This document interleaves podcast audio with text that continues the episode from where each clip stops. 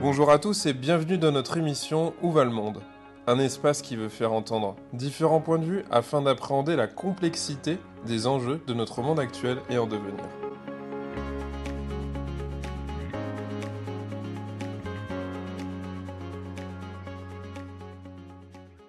Samira Jouadi, bonjour. Bonjour. Donc aujourd'hui, Où va le monde s'enregistre euh, dans les locaux de TF1. Euh, aujourd'hui, on va parler un petit peu de la jeunesse, euh, savoir qu'est-ce que vous en pensez, si elle est perdue ou si au contraire, elle est en train de se trouver, parce que c'est une question qui revient très régulièrement et je pense qu'aujourd'hui, c'est une question qui revient sur le devant de la scène, notamment avec la question des retraites évidemment, et des fractures générationnelles. Mais pour commencer, est-ce que vous pourriez vous présenter, ainsi que tout votre parcours, qui est assez riche? Mhm. Avec plaisir. Donc, euh, je m'appelle Samira Djouadi, donc je suis la déléguée générale de la fondation du groupe TF1 que j'ai créé pour le groupe euh, il y a 17 ans. Donc, euh, mais avant cela, dans une autre vie, j'étais professeure de sport en Seine-Saint-Denis. Donc, parce que d'abord, le sport, c'est ce qui m'a fait grandir, c'est ce qui m'animait, c'est ce qui me permettait de voyager aussi, de rencontrer d'autres personnes. Donc, voilà, j'ai fait tout, pratiquement tout mon parcours scolaire en parallèle de faire de la compétition de haut niveau. Et puis euh, bah, est arrivé euh, le lycée, le bac, et ensuite euh, bah, on se cherche, on se demande ce qu'on va devenir, ce qu'on doit faire ou pas. Sauf que moi, je voilà, issue d'une époque et puis surtout d'un environnement où l'accompagnement n'existait presque pas. Quoi, hein. Donc si tu savais, tant mieux pour toi. Si tu savais pas, bah, en fait, tu te laissais aller et tu faisais les choses par défaut. Donc, ce qui a été un peu mon cas. Hein. Donc, bah, je suis dans un lycée où il y a un BTS compta. Donc je suis dans un environnement euh, que je connais, que je maîtrise. Donc je me dis, bon, bah écoute, reste dans ton lycée. Euh, voilà, au moins tu feras ce BTS, tu auras un bac plus 2, puis tu verras ce que tu deviendras. Sauf que rapidement, je comprends que euh, la gestion, c'est pas fait pour moi. En tout cas, ça allait pas du tout avec mon ADN, mon énergie. Voilà. Donc, et là, là, je me dis, waouh, ça va pas le faire en fait. si je continue à faire ce métier-là, ça m'épuisait moi, limite. Euh, quand je me rappelle quand j'étais en stage, j'étais épuisée énergétiquement en fait, euh, euh, sans avoir rien fait. On des calories en étant ici. Eh, mais exactement. Et là, je me dis waouh, c'est pas possible quoi. Je vais mm. pas pouvoir faire ça toute ma vie, etc. Donc je passe ce BTS et rapidement, bah, je je me parle à moi-même et je me dis bah, qu'est-ce que tu vas devenir? Tu sais que ça, c'est pas pour toi. En tout cas, ça va pas avec ton dynamisme, etc. Et là, je me dis, bah, retourne vers euh, ce que tu aimes le plus, qui est le sport, et va enseigner, quoi. Au moins, euh, tu es dans un environnement qui te plaît, que tu aimes, euh, qui, qui, te permet de rencontrer beaucoup de monde, etc. Et donc, c'est ce que je fais rapidement. J'enseigne, j'aime ça, j'aime beaucoup ça. donc, je côtoie beaucoup de jeunes dans les quartiers, puisque j'enseignais en banlieue. Et, et, en fait, rapidement, j'ai été confrontée à des jeunes qui étaient euh, un peu désabusés dans le sens où euh, euh, ils avaient un espèce de fatalisme ancré dans leur cerveau qui était de dire parce qu'on vient d'un quartier, on ne peut pas réussir. Alors quand il y en a un qui te le dit, un deuxième, un troisième, un quatrième, et puis toute une série de jeunes comme ça, là on se dit waouh, où on va, où va la société et qu'est-ce qu'ils ont mangé pour vraiment croire que c'est l'environnement qui fait la réussite de la personne. Euh, et, donc, euh, bah, j'essaye de discuter avec eux. En plus, ils ont des arguments qui sont solides, qui, tiennent la route en plus. Hein. Euh, c'est vraiment, ils ont l'argumentaire qui fait qu'à un moment donné, ce qu'ils pensent, c'est justifié presque. Hein. du genre, quand on me dit, bah oui, mais moi, madame, moi, mon frère, il n'a pas réussi, ma soeur, elle n'a pas réussi, mes parents ne travaillent pas, comment moi, le dernier d'une fratrie, je peux réussir? C'est impossible en fait. Euh, et, donc voilà, et donc tout ça, euh, une fois qu'on se prend ça en pleine face, ben, un jour je me lève et je me dis stop, stop. En fait, euh, il faut que je fasse autre chose. L'enseignement, ça me passionne, j'aime ça. Mais en fait, il faut que j'aille plus loin, c'est accompagner ces jeunes. C'est comment je peux les accompagner pour leur prouver qu'ils sont aussi intelligents que n'importe qui, que oui, effectivement, ils n'ont pas les outils, comme certains qui ont la chance d'avoir les bons outils très tôt parce que euh, les parents ont fait en sorte qu'ils aient ces outils pour grandir, pour réussir et tout. Mais ça ne veut pas dire que sans outils, on ne peut pas réussir. quoi. Alors on peut les acquérir euh, au fil de l'eau, Mais euh, voilà, il n'y a pas de fatalisme, en tout cas pour moi, il n'y en a pas du tout. Quoi. Et donc là, je décide de quitter l'enseignement du jour au lendemain, vraiment, ça a été, pour moi, c'est, bah, après, c'est peut-être ma manière de fonctionner, c'est quand je passe à quelque chose, c'est entièrement que je passe. Je ne sais pas mettre un pied gauche là et un pied droit, c'est pas possible, je ne sais pas faire en tout cas. Donc je décide de tout arrêter et de me consacrer à porter ces jeunes. Alors euh, donc là, euh, je suis démunie de tout parce que j'ai rien, j'ai pas de structure, euh, j'ai jamais monté d'association, donc c'est le vide aussi pour moi. donc là, je me dis bon, je vais commencer par créer une association. D'abord, ça me coûte rien déjà pour commencer. Donc je crée cette association rapidement qui s'appelle Sport à vie.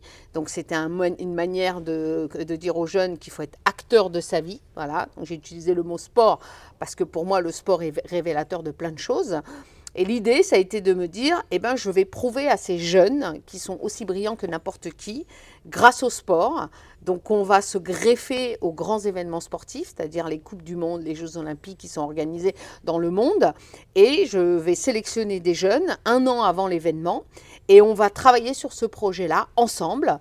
L'idée, c'est de les mettre en projet, de les mettre euh, au travail, mais dans le collectif, oui, tout seul on peut y arriver, mais à plusieurs on va beaucoup plus vite et on est beaucoup plus efficace parce qu'on a plusieurs cerveaux euh, qui peuvent apporter des idées, etc.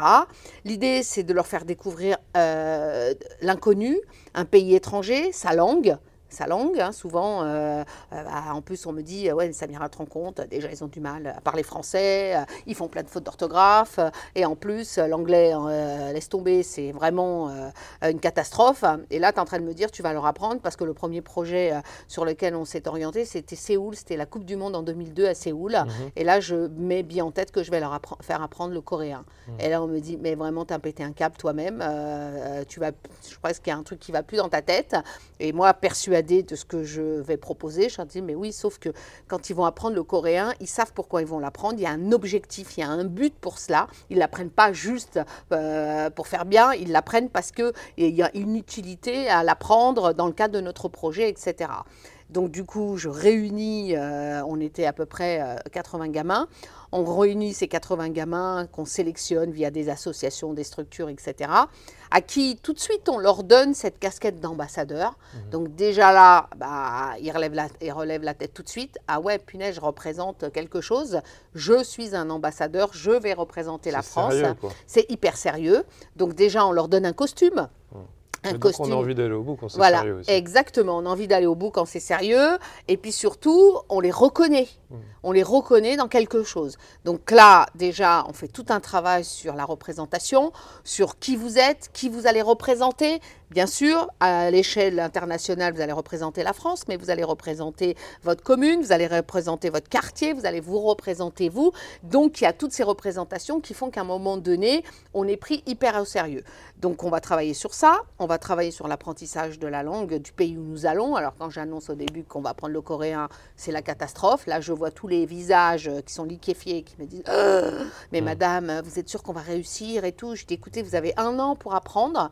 Et puis, euh, moi, on n'est pas à l'école ici. Hein. Euh, chacun va apprendre à son rythme. L'idée, c'est que vous appreniez à votre rythme, avec la, la niaque et la motivation que vous allez y mettre. Donc on se met à apprendre euh, et d'aller euh, à l'ambassade de Corée dans le 16e arrondissement pour apprendre le coréen. Déjà ça, de passer de la banlieue à, au 16e arrondissement, bah c'était un voyage. Bah, Déjà rien que ça, c'était un voyage. Même plus perturbant presque. Mais exactement, plus perturbant quand on prenait euh, le métro pour aller dans le 16e arrondissement et qu'ils étaient au bas de la tour Eiffel, euh, pour eux, c'était euh, déjà une découverte extraordinaire. Donc déjà là, le projet avait commencé. il n'y avait même plus besoin, limite, souvent je dis, on n'avait même plus besoin de partir à l'étranger tout ce qu'on a fait en amont, c'était déjà énorme pour eux parce que c'était des découvertes, c'est euh, de la reconnaissance, c'est vraiment de l'apprentissage euh, accéléré, mais euh, avec beaucoup de sens, etc. Donc ils ont appris le coréen et ça a été extraordinaire. Mais moi, j'en étais bluffée parce qu'ils venaient avec des listes incroyables en se disant Mais madame, comment on dit ça en coréen? Ils étaient tellement motivés que même cette motivation, on ne la retrouvait pas en cours lors de, de leur cours de langue, etc. Bien sûr, on a appris sur le travail qu'ils avaient à élaborer. C'était, euh, bah, on part en Corée, à Séoul, qu'est-ce qu'on va visiter? Mhm. Sur le plan culturel, hein, euh, c'est important de s'intéresser au pays où nous allons. Donc, qu'est-ce qu'on va apprendre? Pourquoi on visite telle chose, etc. Donc, Ce que vous êtes en train de dire, c'est qu'en mettant du sens, finalement, euh, ça Exactement. s'ancre beaucoup plus facilement. quoi. exactement, et c'est beaucoup plus facile. Apprendre pour apprendre n'a jamais eu vraiment d'intérêt. Voilà, et là, alors qu'on va apprendre des choses essentielles, mais on va pas le prendre, on va pas l'apprendre d'une manière académique, mais euh, voilà, d'une manière ludique, avec du sens, avec euh, un collectif où il n'y a pas de jugement. De euh, oui, lui il est bon, moi je suis pas bon, machin, etc. Parce que bien sûr ils sont amenés à écrire. Moi je me rappelle quand j'ai dit bon, il y a un atelier écriture, qui va aller dans l'atelier écriture? J'avais zéro candidat quoi. Oui. Euh, on m'a tous regardé en me disant Mais madame, euh, mais moi je sais pas écrire, ou je fais trop de fautes et tout, etc. Je dis Mais écoutez, nous on n'est pas là pour vous juger. Aujourd'hui vous écrivez deux lignes, dans un an vous écrivez quatre pages quoi. Puis les Français, les langues étrangères, c'est aussi. euh, Ah bah c'est un, gros, un grand, un gros souci quoi, le problème des langues en France. hein. Mais, mais les euh, fautes en coréen, ça se perçoit moins. Ça se perçoit moins, exact. Donc- D'ailleurs dans toutes les langues ça se perçoit moins je pense. Oui, bah on pourrait Ah, relever nous, en une français, faute voilà, plus exactement, moi, voilà. je, moi, je corrige Ouais. pas encore les copies C'est de coréen. Mais en français, c'est une catastrophe, quoi. C'est, euh, et, donc, euh, et donc, voilà. Et donc, du coup, de porter ce groupe d'enfants sur un projet commun, dans une dynamique collective, etc., avec du sens, eh ben, bizarrement, il y a une magie qui s'opère. Bizarrement, ces mêmes gamins qui étaient soit timides, soit causaient pas, soit qui avaient des lacunes, eh ben là, tout était libéré tout était libéré parce que euh, bah parce qu'on n'est plus dans euh, je montre du doigt ou euh, dans la sanction ou quoi que ce soit. Non, tu te trompes, c'est pas grave. Je vais te montrer comment ça fonctionne et la prochaine fois tu te montres, tu te tromperas pas. Tu as fait une faute de syntaxe, c'est pas grave. C'est pas très Bah, français cette voilà. approche finalement. Ah bah pas du tout. Je sais pas où j'ai appris ça parce que euh, j'ai jamais vécu dans aucun autre pays Ouais. que la France. Euh, souvent on me le dit ça d'ailleurs. Mais parce que voilà, je pense que c'est c'est ça qui fait que euh, ces jeunes vont. D'ailleurs, souvent les parents nous disaient mais qu'est-ce que vous avez fait à nos enfants en fait? Bah rien. Si on les a responsabilisés, on leur a dit qu'ils étaient bons, on leur a Ouais, dit qu'ils étaient capables. peut-être on les a extraits d'une idéologie, d'un fonctionnement très français. Tout à fait, ou tout à fait, aussi. occidental, ou voilà. Exactement, aussi, aussi, bien sûr, bien sûr. Parce qu'en en fait, euh, ça fait 22 ans qu'on fonctionne comme ça. Ouais. Euh, alors, on a fait toutes les Coupes du Monde. Le dernier que je viens de faire, c'est le Qatar, hein, euh, Mhm. où on a emmené 90 gamins, où on a fonctionné de la même manière. On a appris l'arabe à des dire, enfants. j'allais dire, alors ça, ça s'est passé comment de parler coréen à... On a Donc appris. ils ont appris l'arabe. Là, alors ils ont appris l'arabe Ouais. à des enfants qui sont loin de ces origines-là, Mhm. mais c'était magique, quoi. Mhm. C'était magique, ces gamins qui parlaient en arabe alors qu'ils sont loin de ses origines. Bah, on se dit, bah voilà, quoi, il n'y avait pas du tout de, de censure ou euh, au contraire, quoi. Euh, on est allé au Qatar parce que, bien entendu, en fonction des pays où nous allons, on, s'adapte et on essaye de trouver ce qui va donner du sens à notre projet. Donc, on a beaucoup travaillé sur euh, tout ce qui est réchauffement climatique avec le, le groupe Total qui travaille beaucoup sur les nouvelles énergies là-bas à Doha.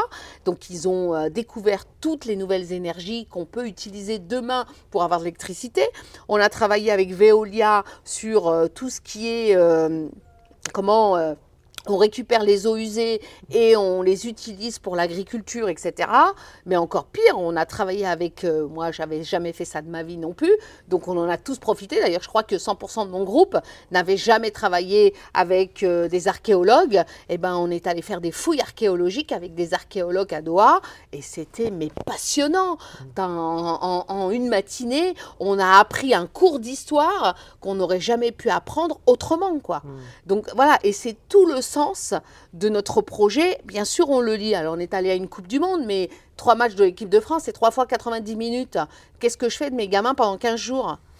Une vraie question Voilà. de maman, ça. ben voilà, qu'est-ce que je fais de mes gamins? Eh ben, c'est tout le sens de notre projet, c'est d'utiliser le sport parce qu'on sait que ça passionne les gamins, que ça motive, que ça redonne de la dynamique.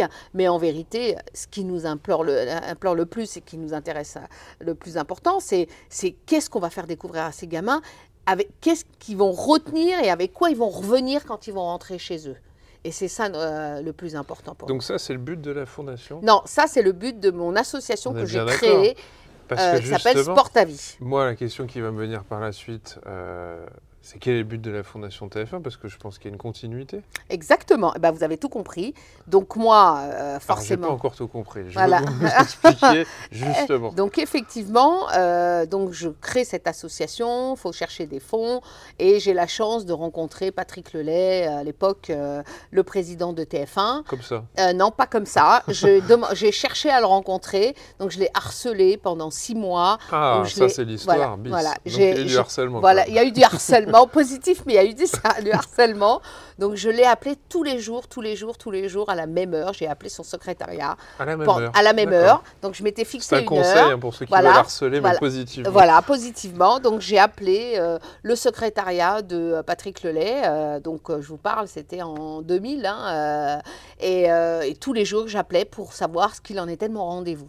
Alors, euh, je vous parle d'une époque où il n'y avait pas les téléphones portables, euh, où on Oh, n'envoyait pas les choses. ça Ah ouais, ça, ça existait, c'est horrible.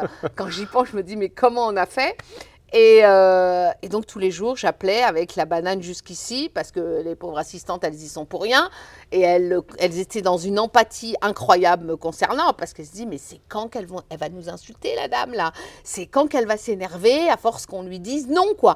Que non, on n'a pas de retour, non, on n'a pas de retour, etc. Sauf que six mois après, j'ai un retour. Et là, elle m'annonce, mais plus heureuse que moi, que Monsieur Lelay veut me recevoir, euh, voilà, etc. Donc, euh, je débarque ici. Et là, euh, ce monsieur au 14e étage tend sa main, regarde sa montre et me dit Madame, je n'ai que 10 minutes pour vous. Et là, je lui dis Ah, ça commence bien là le rendez-vous Je lui dis bah, Ça tombe bien, monsieur, j'en ai pas plus pour vous. Donc, ça va aller très très vite notre rendez-vous. Donc là, je me dis Bon, Samira, tu as intérêt à lui, reven- à lui vendre ton projet parce qu'il n'aura pas trop de temps pour toi. Donc, en 5 minutes, j'avais dit l'essentiel pour marquer son esprit. Ce qui m'a valu qu'on soit resté une heure et demie au lieu de, cinq- de 10 minutes. Vrai Ah ouais, une heure et demie parce que finalement le sujet le passionnait. Et puis je pense que le fait qu'il tombe sur quelqu'un euh, qui lui parle un peu franchement et, euh, et qu'il le sort de son confort, je pense qu'il a énormément apprécié. quoi. Et c'est là où il fait venir un collaborateur et qui lui dit, bah, écoute, à partir de maintenant, euh, ce dont elle aura besoin, bah, tu lui mettras à sa disposition. Et cette relation se crée entre moi et, euh, et Patrick Lelay. Donc on se voit à raison de deux, trois fois par an pour lui faire un bilan de l'association, jusqu'au jour où il me dit, Samira, il faut que tu viennes travailler chez nous quand même. Je lui dis, mais euh, comment ça Ça va pas le faire, non? Euh, je lui dis, Il me dit, bah si. Je lui dis, mais moi, moi mes jeunes, euh, moi j'aime le social et tout. Je lui dis, je vais venir faire quoi ici à TF1 Il me dit, bah écoute, c'est, on ouvre une cellule Internet. J'aimerais bien que tu fasses partie de l'équipe. Mais je lui dis, mais moi, j'y connais rien à la pub, et puis c'est pas mon métier, quoi. Je veux faire du social, pas du commercial, en fait.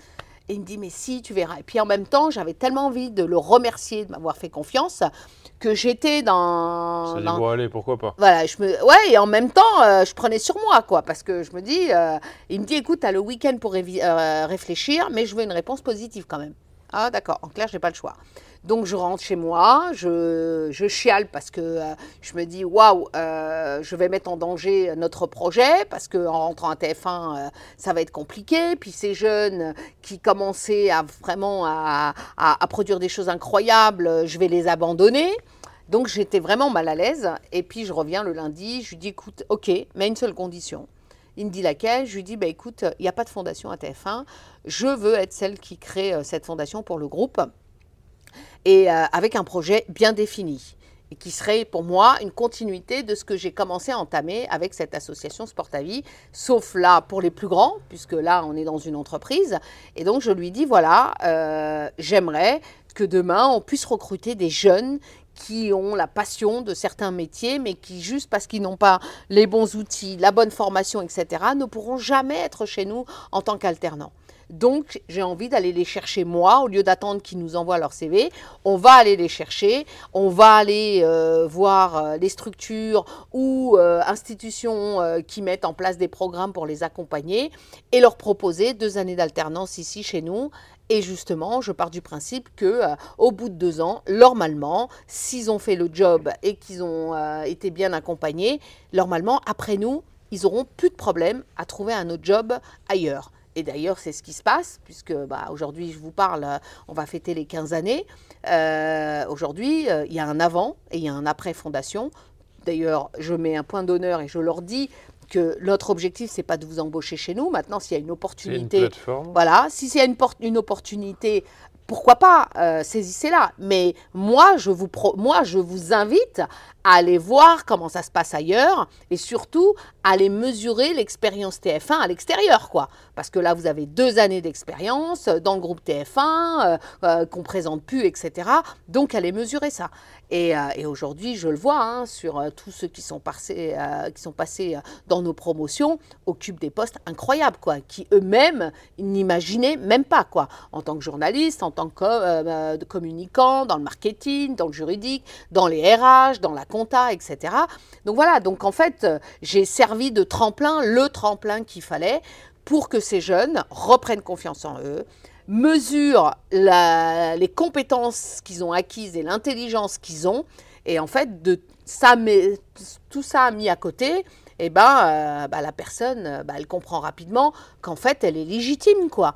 Qu'il faut qu'elle arrête d'avoir peur de postuler à un poste parce qu'elle pense qu'en fait, il y a meilleur qu'elle. Oui, j'entends qu'à l'intérieur, ça permet de faire un travail aussi euh, qui, qui permet euh, aux jeunes de, de- de sortir. Exactement, de, euh, d'être d'être du rôle- légitime. du rôle dans lequel il, il s'est aussi un peu enfermé. Voilà, on ce qu'on appelle euh, l'imposteur, euh, le le, syndrome de le, l'imposteur. le syndrome de l'imposteur, quoi. Nous, on en a plein, quoi, qui pensent que, en fait, euh, c'est pas pour eux, quoi. Mais pourquoi c'est pas pour eux? Pourquoi c'est pas pour toi? Mais si, c'est pour toi. Maintenant, assume. Tu as les compétences, tu as fait ce qu'il fallait faire, tu as les bons diplômes, etc. Maintenant, il faut y aller, il faut se lancer, quoi. Donc dans les actions concrètes, vous êtes une plateforme euh, qui permet de faire de l'alternance en fait. Exactement. Et euh, est-ce que vous avez d'autres actions euh, Oui, alors on a d'autres actions autour des stages de troisième. D'accord. Donc là, on touche les plus jeunes pour euh, encore plus les sensibiliser plus tôt, pour leur présenter, leur donner envie d'y aller. Donc là, par contre, pour les stages de troisième, j'ai fait en sorte de réunir un collectif d'entreprises. Donc on est aujourd'hui plus de 200 boîtes. Et l'idée, ça a été de se dire, voilà, le stage de troisième, c'est important. C'est la première fois où le jeune, euh, il a 14-15 ans, va mettre un pied dans le milieu professionnel. Et l'idée, ça a été, ça a été de se dire, euh, au lieu qu'il passe toute la semaine dans la même boîte, alors qu'on sait très bien qu'au bout de troisième jour, on ne sait plus quoi lui faire faire, eh ben, on va prendre un groupe d'élèves, donc un- d'une vingtaine d'élèves, et ces 20 élèves vont changer de boîte tous les jours.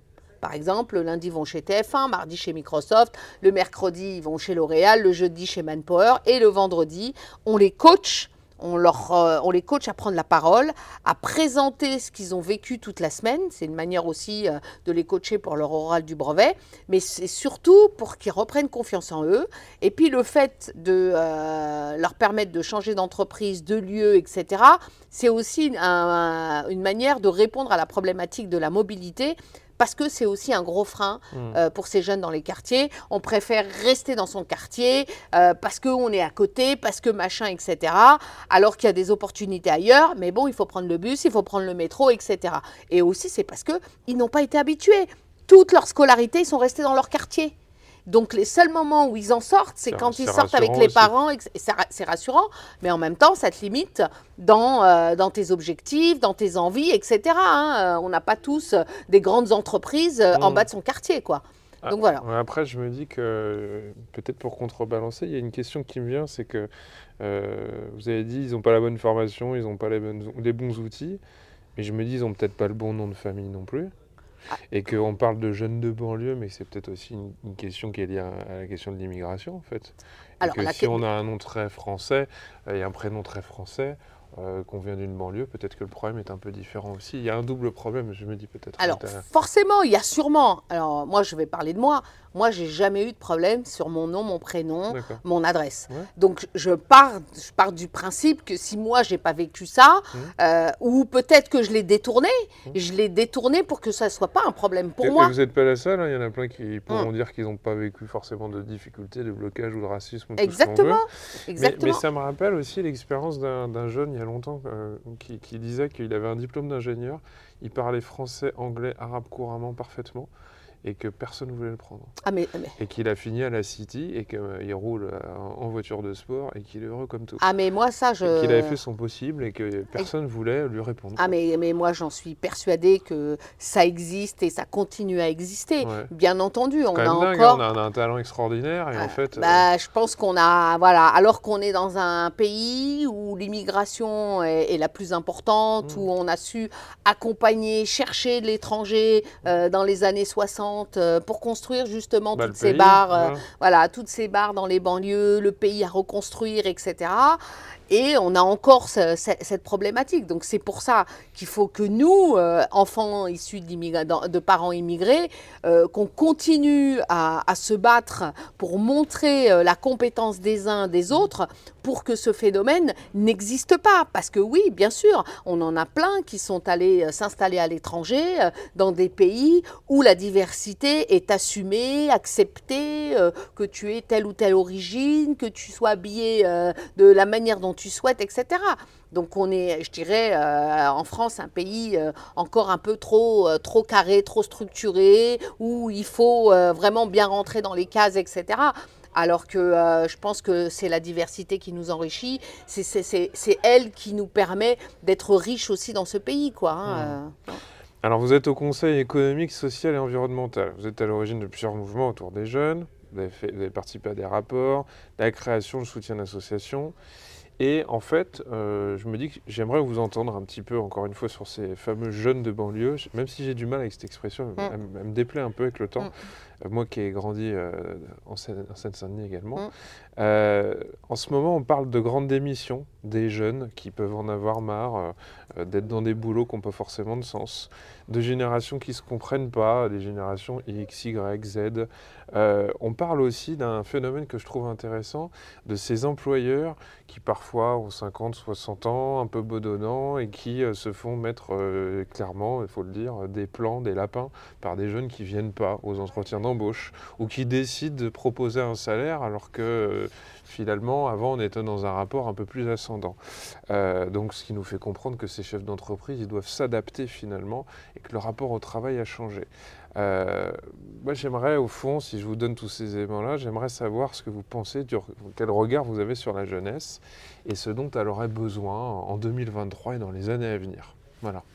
Bah, moi, je pense que effectivement notre jeunesse euh, a, en tout cas les ambitions de cette jeunesse d'aujourd'hui a changé par rapport à nos ambitions à nous. Euh, nous, on nous a appris, bon, moi j'ai quand même 53, je vais avoir 53 ans, hein, donc je ne fais pas partie euh, de cette, généra- cette génération de jeunesse d'aujourd'hui. Euh, on nous a appris qu'il fallait aller travailler. euh, si tu pouvais rester dans la même boîte toute ta carrière, c'est très bien, euh, parce que du coup ça sécurise, etc. Aujourd'hui, c'est plus le cas, quoi. C'est plus le cas aujourd'hui. Alors, je peux encore plus en parler. Moi, j'ai deux grandes filles, une de 26 ans, une de, de 19 ans, Bah oui. qui sont complètement dans, ce- dans cette image-là. Ma grande de 26 ans, qui vient à peine de terminer ses études. Vous êtes préparés, donc Voilà, moi- Exactement. Et Et qu'est-ce qui, qu'elle nous fait alors et qui, qui, euh, qui, au début, a fait une école de commerce. Ensuite, pendant son parcours, s'est rendu compte, alors qu'elle voulait être trader au, débat, au départ, hein, avec des objectifs bien précis, précis, au cours de son parcours, elle décide de donner du sens à, à- à sa vie professionnelle et à elle-même. Et donc, elle finit par faire, euh, après avoir eu son diplôme, double diplôme, puisqu'il était espagnol et français en même temps. Petite euh, pensée pour la maman qui finance les études. voilà, c'est ça. Donc elle finit par faire un deuxième master en économie de gestion de la santé. Voilà, où là elle se dit, moi j'ai envie de travailler dans le milieu de la santé, apporter ma vision euh, voilà, intellectuelle pour peut-être faire changer les choses, Ah apporter- C'est une Joadie, elle aussi. voilà, apporter de, euh, de l'innovation, etc. Parti. Voilà, et donc là, euh, avec bien sûr aussi une sensibilisation pour des enfants autistes, parce qu'elle a eu une expérience voilà, lors d'un stage et, et elle, elle aimerait apporter des idées novateurs pour aider ces enfants autistes. Et aujourd'hui, elle travaille à Sainte-Anne. Donc elle travaille à Sainte-Anne avec des médecins, des psychologues, des machins, etc. Et, euh, et elle les aide à mettre en place des projets.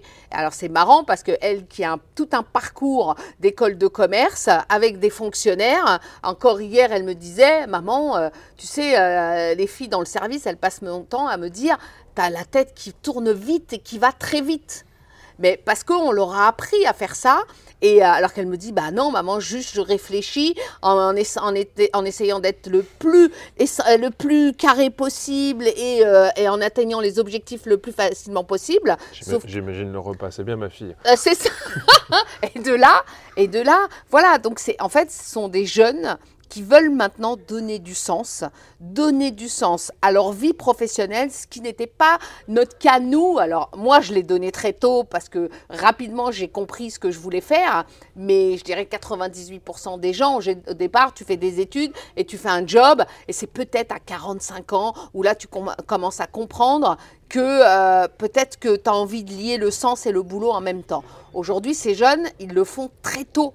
Et je pense qu'ils la crise de la quarantaine à 20 ans. Voilà, exactement. Et donc, du coup, tant mieux, tant mieux, parce que euh, c'est des jeunes qui ont moins peur que nous euh, dans, euh, dans le quotidien.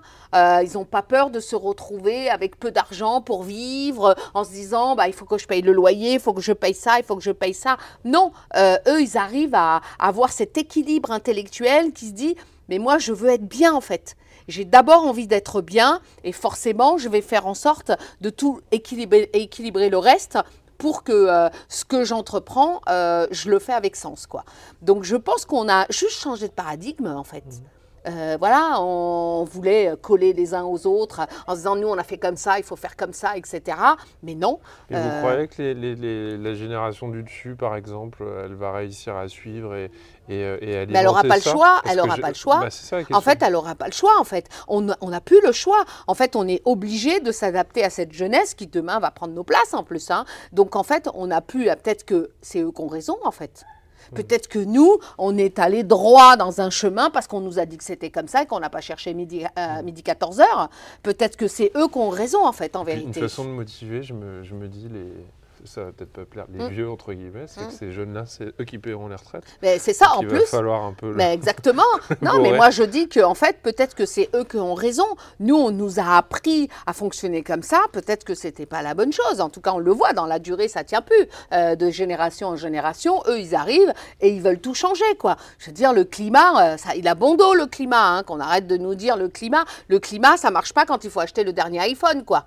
Hein? Ça marche quand euh, il faut pas prendre l'avion, quand machin et tout, et qu'il faut euh, faire moins d'électricité. Mais quand il faut acheter le dernier iPhone, ce sont pas les vieux qui, qui achètent le dernier iPhone. Hein. Ce sont les jeunes. Hein. Quand on fait la queue euh, devant Apple, quand il y a une sortie d'iPhone, on regarde la population, c'est sûrement pas des vieux. Hein. Mmh.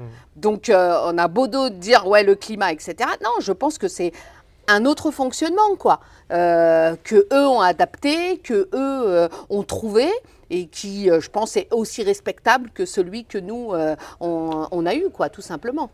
Samira Jouadi, je vous pose la dernière question de l'émission. Selon vous, où va le monde? Ah. ah ça commence par un soupir. Il était beau ce soupir. On va le garder pour le jingle. bah, où va le monde euh, c'est, on est dans une période très compliquée, ça c'est le cas. Hein. je ne pensais pas qu'on revivrait des guerres qu'on vit aujourd'hui. Euh, voilà, malheureusement, euh, voilà, c'est très dur. Et puis en même temps, voilà, tout est en train de bouger, tout est en train, donc on se prend plein de choses en même temps. Et en même temps, euh, parfois, moi, je me dis, est-ce que, voilà, c'est pas le cours de la vie qui veut ça, quoi Parce qu'on veut toujours, on veut toujours trouver des raisons à ce qui se passe à la fois pour se rassurer, à la fois pour dire peut-être qu'on a mal fait les choses, etc. Mais en même temps, est-ce que euh, c'est pas le cycle de nos vies, quoi? Euh, On nous dit oui, il fait trop chaud, c'est parce qu'on n'a pas respecté, c'est parce que machin, c'est parce que machin, etc. Euh, moi qui vais beaucoup à la montagne, aux Deux Alpes, où il y a un magnifique glacier, jusqu'à l'année dernière, on pouvait encore skier l'été. C'est la première année où ce glacier sera fermé pour l'été, pour le préserver, pour l'hiver, pour que les gens puissent aller skier l'hiver, etc. Il y a des choses qui se passent, il y a des choses qui bougent, etc. Mais est-ce que c'est pas le cours de notre vie qui, qui, qui, nous amène à ça, quoi? Pourquoi il faudrait que euh, euh, les choses aillent euh, constamment de la même manière, sans que rien ne bouge, etc. Alors oui, peut-être qu'il faut être plus sensible à certaines choses, etc. Mais, euh, mais au Moyen Âge, ils ont vécu autre chose, quoi. Ils ont vécu des choses que nous, on n'a pas vécues et qu'on vivra jamais, etc. Donc je pense, moi j'ai plutôt, en tout cas ça c'est ma conviction personnelle, qu'on est plus dans un cycle de vie qui fait que les choses commencent à bouger et que ceux qui vont vivre après nous, eh ben pour eux ce sera tellement normal que euh, voilà que je sais pas s'il y a une vraie réflexion ou se dire le monde il va où il doit aller en fait. Voilà. Écoutez, Samira Djouadi, merci beaucoup. J'ai trouvé que cette phrase était euh, pas mal pour terminer. Le monde il va là où il doit aller. Voilà.